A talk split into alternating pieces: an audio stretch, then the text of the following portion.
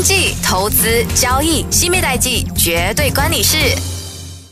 欢迎收听《新米代记》，我是 Currency Queen 西米 Go。今天要跟大家分享的是闪亮贵金属——黄金。公元前三千年以前，黄金在埃及第一次被人类所认知，从此以后就与人类的发展形影不离的交织在一起。那黄金的历史几乎是跟人类的历史一样古老，从古埃及的金权杖到中国皇帝的宝冠，然后再来到普通人的首饰，它也可以说，它从这一个医治百病的万能之药，再到这科技领域的大量运用。黄金用它的这一个尊贵的传达到人类的对于这财富的一个诠释至高的追求。那对于黄金本身来说，它已经是一种跨越种族、文化，甚至是统治世界的另一种物质了。而黄金，它是作为世界性的一个交易媒介和财富的计量标准，有几千年的历史了。我们要认识黄金在现代人社会的重要作用呢，就必须要先了解到，在过去它很长一段历史时期里。黄金是在人类社会金融领域里所发挥重要的作用，还有它这个特殊地位的演变史。那其实，在十九世纪之前啊。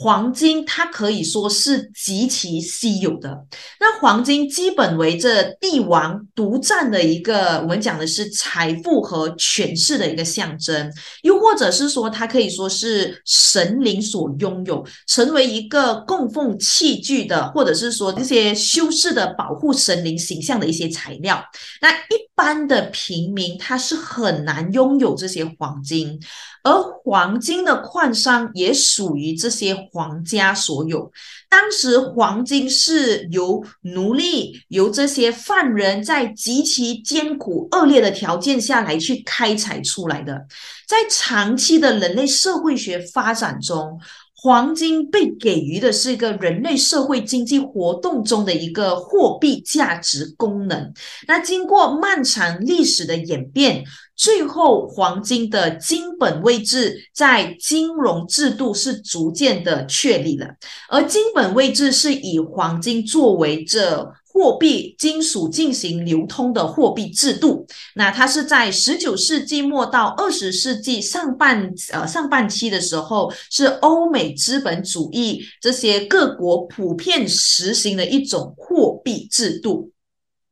那这个金本位，首先它诞生是在工业革命浪潮的欧洲国家，在当时一七一七年哦，这英国它对于这些货币制度有进行了一些的改革。那首先它是实施了这金本位制，而这金本位制它这主要是用作来稳定物价还有经济的一个功能。然后当然它也在这英国得到了这证。而当时到了这一八一六年的时候，那英国它颁布了一个叫做金本位制度法案。那这个这个金本位制度法案呢，它是在制度上是给予一个确定，然后也可以说是成为英国在这货币制度上的一个基础。哎，那自从这个英国它采用了这金本位以后呢，那其实很多的国家，包括了美国，还有就是这欧洲的国家，它都是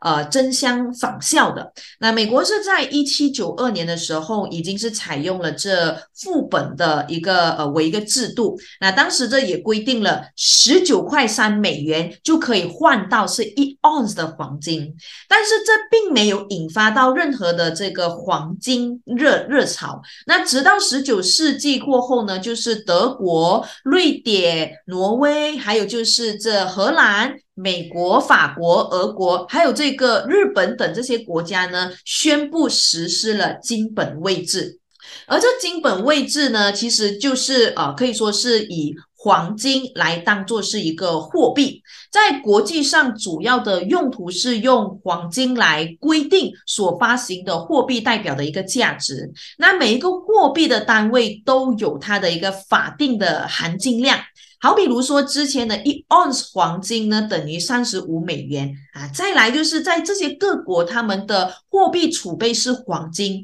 那国际的一个间接的一个计算法呢，也是使用黄金，所以黄金就是可以自由的输出或者是输入。那当这国际贸易出现赤字的时候，哎，他们就可以用黄金来支付。那全世界共有五十九个国家实施这金本的一个位置，而中国其实当时是从来。一直都没有实施过这金本位制的，而在第一次世界大战以后，那许多的欧美资本主义国家的经济，他们是受到了通货膨胀，然后也受到了这些物价飞速的上涨的影响。加上呢，你可以看到这个黄金它分配其实是有不均匀的一个情况，已经是难以恢复到这金本位制。所以这欧美其他国家呢，他们就纷纷加强了一个贸易的管制，禁止黄金可以自由买卖或者是进出口。那这法国它规定，银行发行的纸币兑换这黄金的最低的限额是当时是二十一千五百法郎，就等同于。这个十二公斤的黄金，他们用这种办法来去压制市场对于黄金的一些需求，而这些各国的中央银行，他们控制黄金的输出和输入，然后也禁止这一些私人去买卖黄金。那这个公开市这个黄金市场呢，他们就变成了失去了一个存在的一个基础。那这伦敦黄金市场呢，也因此而关闭。那一关就关了十五年。那直到了当时。一九五四年的时候，他们才重新开张。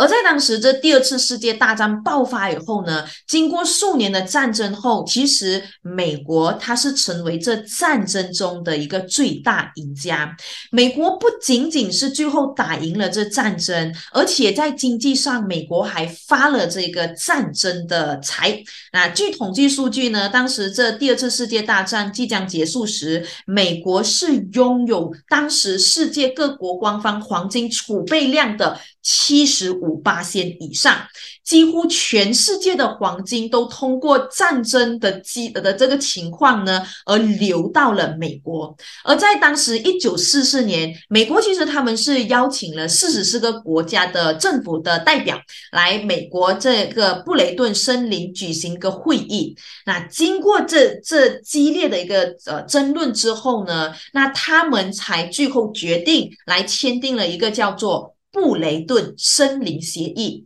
那这个布雷顿森林协议体系实际上是一种美元和黄金的这一个金本位制。那其实它是使用美元在战争后的一个国际货币体系中处于一个中心的地位，而美元它就是成为了黄金的等价物。那各国在这个货币只有通过美元才能够同时就是呃这黄金发生关系。那美元呢？就因此瞬间成为了世界货币的一个作用。而在这一个布雷顿森林呃国际货币体系的一个核心呢，其实它的内容就是以美元为国际货币计算的一个基础。那主要是国际储备呢，他们的这个呃可以说是当做是一个国际储备的一个货币。那再来，美元和黄金是直接挂钩的。那其他货币与美元挂钩，那美国呢，它就承担了就每盎司三十五美元的一个官方的一个价位兑换黄金的。一个义务，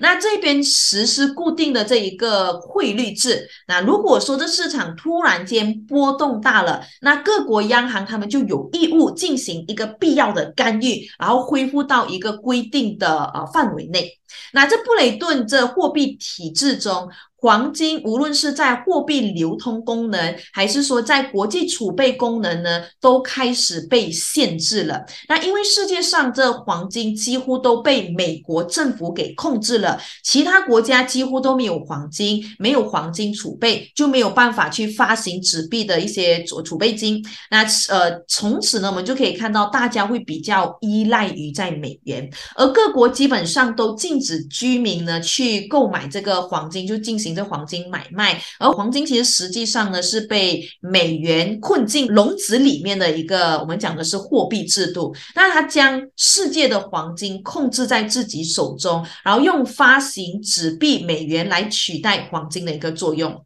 可是呢，来到了六十年代，美国它陷入了越南战争中的这个泥潭中，那政府的财政赤字是不断的在增加，而国际收入情况呢是一直在恶化，美元它就出现了不可压制的一个通货膨胀，那美元的信誉呢就受到了极大的冲击。同期这个战后呢，其实这个欧洲国家当时他们经济已经是开始复苏了，那各国他们都。因为经济复苏，然后再加上财富增长，而拥有了越来越多的美元。那由于美国当时是引发了通货膨胀，那各国的这一些政府和市场都预期美元可能是即将大幅的贬值。那为了这个资产保值。黄金就是当时最好的一个选择，于是很多的国家就为了避险，然后美元的这个呃，就避开美元这个危机，还有这个财富的保值需求呢，就纷纷抛出了美元，然后向美国兑换黄金。它使到美国政府承诺的一个美元同黄金的固定汇率制呢，导致到是一直没有办法去维持。所以直到一九七一年的时候，美国的黄金储备减少了六十八千以上，所以美国政政府就被迫放弃按固定的这个光价来让美元跟黄金这个兑换的一个政策，那这些西方国家的货币也纷纷和美元就是脱钩，而金价就进入了这一个自由市场的一个浮动定价的时期。那当时的这个布雷顿森林呃国际货币体系呢，就彻底的呃崩溃了。当然。直到现在，黄金依然是世界各国所青睐的主要国际储备。那它其实活跃在这金融投资领域，充当国家或者是一些个人的储备资产。那接下来跟你点盘现代黄金史上这三次的大牛市。那黄金它是作为这避险又是保值的一个避风港。那这投资圈呢，他们可以说是戏称黄金喜欢。坏消息，但凡出现某种重大的危机，其他市场风险一大增的时候，那资产就会涌向这个避险保值的安全感。那当然就是这影响了黄金价格的其中一个因素。那过去在整半个世纪中，主要影响到的这黄金价格，包括了经济的形势，还有通货膨胀，再包括就是地缘政治、货币政策、股市的。动态，还有就是国家央行买入黄金的力度等等。那由于国际市场黄金交易是用美元来计价，因此美元它的汇率对于这金价是有直接的影响。但凡美元一贬值，黄金对于其他货币来说就相对的便宜，而更多的资金就流入国际市场来推高金价。那反之亦然。当然，我们可以看到美联储呢，他们的这个货币政策也因此对于国际市场黄金的价格也有重大的影响。而历史也证明了，黄金价格创历史新高，呃，这之前的两三年都曾经发生过重大的危。机，美联储也都曾经采取了量化宽松的政策来扩大货币的供应。那这过去，我相信你们也听说，就是布雷顿森林体系。那当时它是以黄金跟美元的这个挂钩是，呃，每盎司呢是等于三十五美元的固定价格来跟美元挂钩，直到一九七一年布雷顿森林体系瓦解。那自从第二次世界大战后，那黄金的这价格从一九六八年的每盎司三十五美元涨到了最高。二零七五美元，那期间有过三次的大牛市，那分别是在一九八零年的一月份，还有就是二零幺幺年的九月份，以及是二零二零年当时新冠肺炎之后的这一个呃，那当时的八月份。那我们先来说说第一次狂欢呢，是从在呃一九六八年，当时是三月份呢，到这个可以说是一九八零年的一月份，那黄金的价格。十二年呢，就涨了二十三倍啊！这一轮大牛市的形成，其实是因为美元跟黄金的脱钩。那二战结束过后呢，其实建立的这布雷顿森林体系，它以黄金和美元挂钩，呃，就三十五美元来挂钩嘛。那之后呢，十多年就不存在黄金的交易市场。但这期间呢，美元其实几次都遭遇过这个危机，动摇了这整个体系的根基。而在这一九七一年八月份，那美国的前总统尼克森他就是通过呃电视来去发表宣布美元和黄金脱钩，那布雷顿森林体系就此终结，而黄金它也恢复了自由身，在这市场上可以进行交易，然后价格就是随着这个市场，然后你们可以去做这些买卖。然后在这个一九七二年呢，伦敦金是从每盎司的四十六美元瞬间就涨到了六十四美元，而在一九七三年哦，这段期间呢就冲破了一百美元。那来到了一九七九年是直接涨到了五百美元，看到吗？一直不断的在涨。然后在一九七九年下半年呢，开始的六月份，这个金呢就暴涨一百八十 percent。然后在一九八零年呢一月份就创下历史新高，每盎司呢达到了是八百五十美元。那经过一番干预跟调整，那金价它是重挫了一百四十五美元。那当时就宣告的这个当下史上首次黄金大牛市的一个结束。那市场解读这轮的这个牛市背后呢，有两大驱动的因素，那就是是地缘政治和通货膨胀。在一九七九年，当时二月份的时候，伊朗当时也发生了这伊斯兰革命。哎，那十一月份呢，当时这一个它的首都啊，这个的德黑兰，美国呢，它的使馆是五十三名。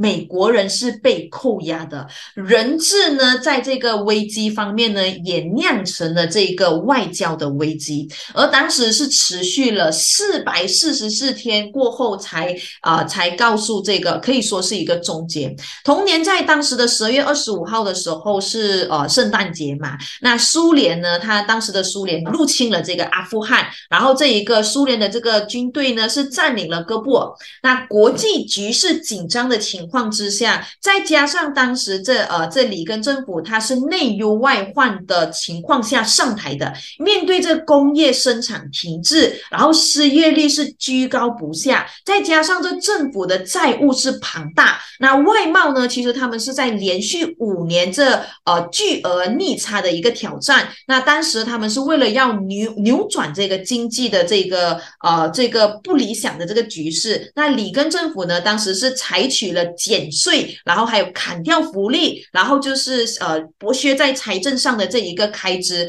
再来就是控制货币整个供应量，来减少政府这一个干预等这些政策来去控制这些通货膨胀，然后还有刺激这些增长，后来就被称为是一个叫做里根的经济学。那这些措施呢，在很大程度上呢是有达到了这个目的，当然它也舒缓了这市场上的一些避险情绪，同时意味着这个。黄金的这市场狂欢呢，是来到了这结束的，OK，所以大概大家应该了解了第一次的这情况，其实大多数都是关系到美元，还有就是在伊朗跟这个呃苏联的这些情况所导致，而在第二次的这个狂欢呢，是在第一轮的大牛市过后。黄金市场呢，它进入了一个相对低迷、平静的一个时期，一直到二零零八年的时候，OK，当然，其实这是要从二零零五年开始，金价是开始强劲的攀升。当时美国次贷危机是还在酝酿中，但经济危机的讯号则比这个呃，可以说是一直都会有出现。哎，这二零零八年美国次贷危机爆发，触发了全球的金融危机，然后升级为世界经济危机。那黄金在恐慌、在避险的这个心理和各国这些量化宽松政策下呢，多种的这些因素推动下，迅速摆脱了那种被抛售的压力，一直不断的往上冲。哎，那金融危机直接把大批的投资者的资金呢，转移到黄金这个避风。港那危机是从美国扩散到全世界，那美国的国债是被加降级，然后在这一个欧元区呢又陷入了这个困境，然后呃希腊又呃爆发了这个债务危机，然后当然这也是影响到了欧元的稳定。那欧元区外的这英国呢就出现了这些社会动荡，然后各地呢又出现了骚乱，然后各国央行的量化宽松又刺激这些经济，那通胀又开始涨起来了。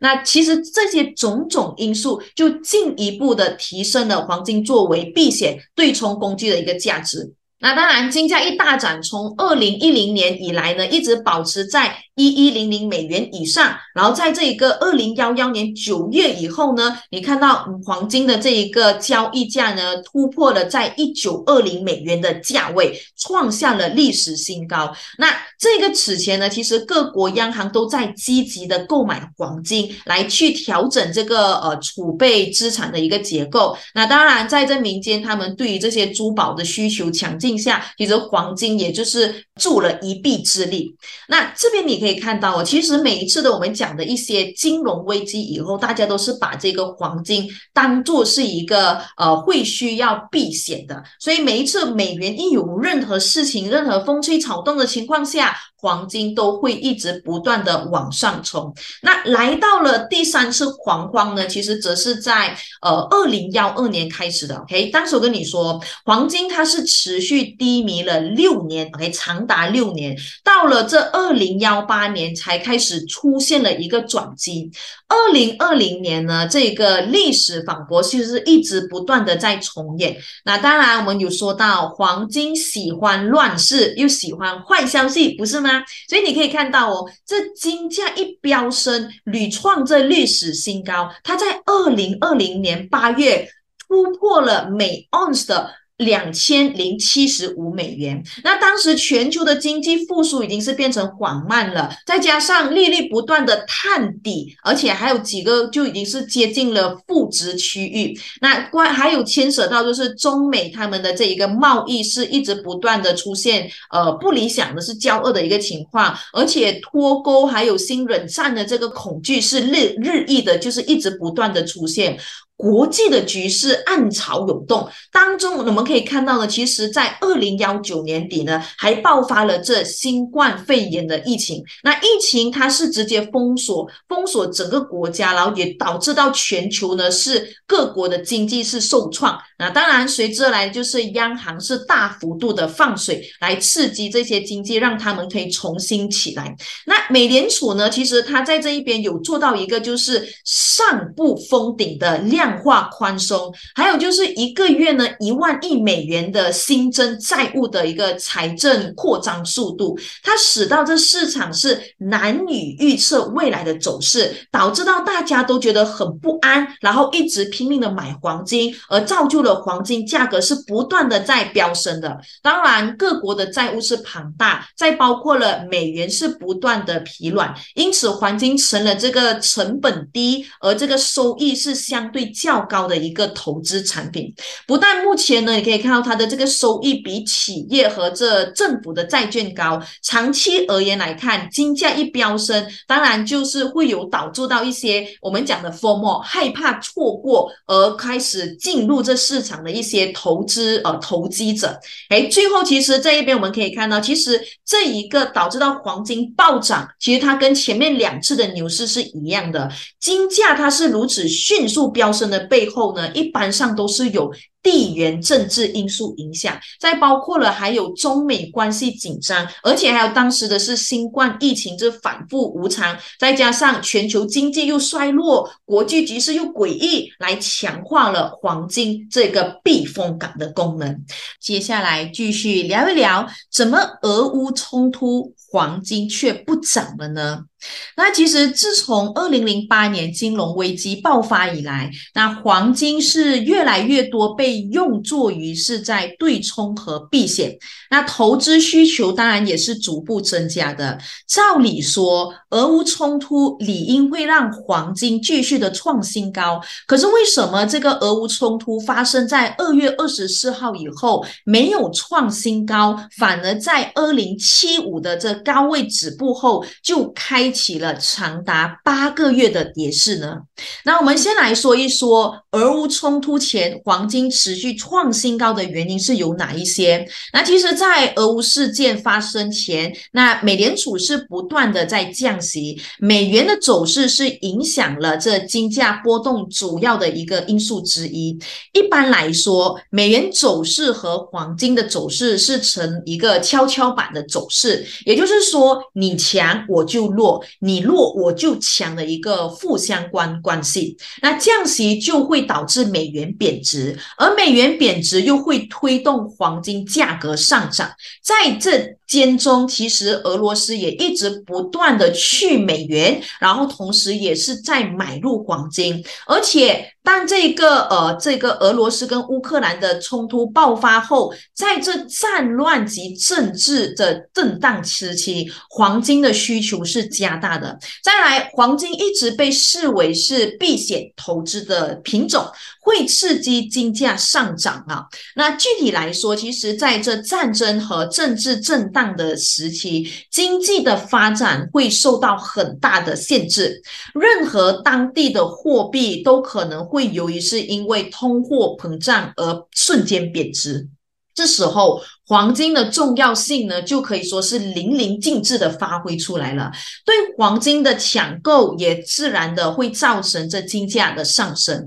在二零二二年，当时二月份，这俄罗斯跟乌克兰之间的冲突是依依然是导致了这避险情绪是依旧存在的。那双方的暂时进入这呃一个进入一个非常紧急的状况的时候呢，黄金其实它是有再一次冲向高位，可是，在三月份这段期间一开始，黄金并没有像市场预期般可以突破二零七五的价位。反而是开始止步了，那原因在哪里呢？其实我把它归咎为在两个原因。第一个是因为美国开始升息了，而第二个就是西方国家对于俄罗斯的一个制裁的阴谋论啊。当然，我们就先来说一说美联储在开启升息这个道路的情况。那黄金价格呢，可以说是多重因素影响，实际利呃利率呢是。影响黄金价格主要的这因素之一，那利率与黄金其实是它有着密切的联系。从历史上来看，这个利率和黄金几乎是完美的负相关。因此，当这个利率一上升的时候，黄金就可能会下跌，因为投资黄金是不会获得利息的，而这些投资的获利只是凭着这个黄金的价格上升而已。因此，在这一个利率当没有没有国家在升级，这利率偏低的时候，投资黄金就会有它一定的这个好处。但是，当这个利率一上升的时候，收起利息的就会反而更加的是吸引人的。那没有利息的黄金投资价值。呢就会开始的下降，因为既然黄金投资的机会成本这么大，倒不如就是呃又看到了是现在呢成本又高，那如果我把它这一些放去银行收起利息的话，那肯定会更加可靠。特别是美国在升息的这段期间，美元会大量的被吸纳，那当然金价的这个呢肯定是势必是受挫的。当然，在黄金价格不断是受打压的时候呢，我个人认。认为另外一个因素是，反而是在西方国家的一个阴谋论。诶，毕竟俄罗斯在主要的收入来源是来自了能源出口，还有就是黄金的开采。那为了避免俄罗斯可以在这高油价，还有就是高黄金的这个价格中受贿，那西方很多的这些国家呢，他用了很多的大招来避免俄罗斯可以从中得到更多的营收，去资助他的这个战争。但来到了二零二二年最后一个季度，那当时中国是爆出了持增黄金，再加上年尾即将迎来了印度新年，然后就到美国的感恩节、圣诞节，还有包括中国也要准备过新年了。当然，黄金的需求将会增加，这也就导致了这年尾黄金一般都是涨的原因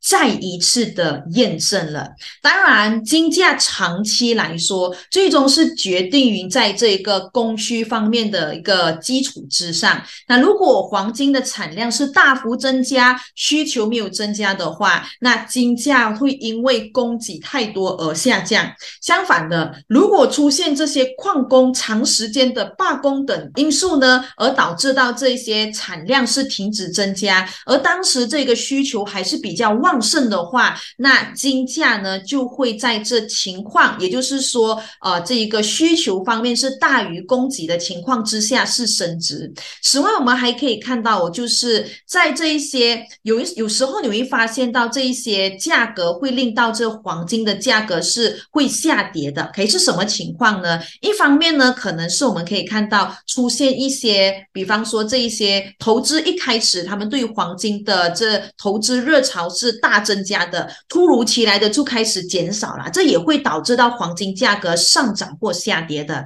当中我们也可以看到最重要的这人口较多的国家，就是印度还有中国等这一些，如果他们举行了这个婚礼或者是说假日旺季的话，其实他们也会导致到黄金的需求是大幅攀升。那当然更重要的是什么？央行采购也会提供了在这一个供需方面呃的这一个呃作用。那我们其实我们可以看到，我从这一个全球的角度来去看，黄金的需求最大的国家其实就是来自印度跟中国，而在这一边最大的产金国其实是在南非、在美国、在这个澳洲、中国。因此，你们可以说，如果说你们要去观察在黄金的投资的话，其实你还需要再多关注于这一些国家各方面的一个情况。当然，来到了二零二三年，那黄金的投资呢，它会将面临不同的货币政策，还有通货膨胀的环境下所影响。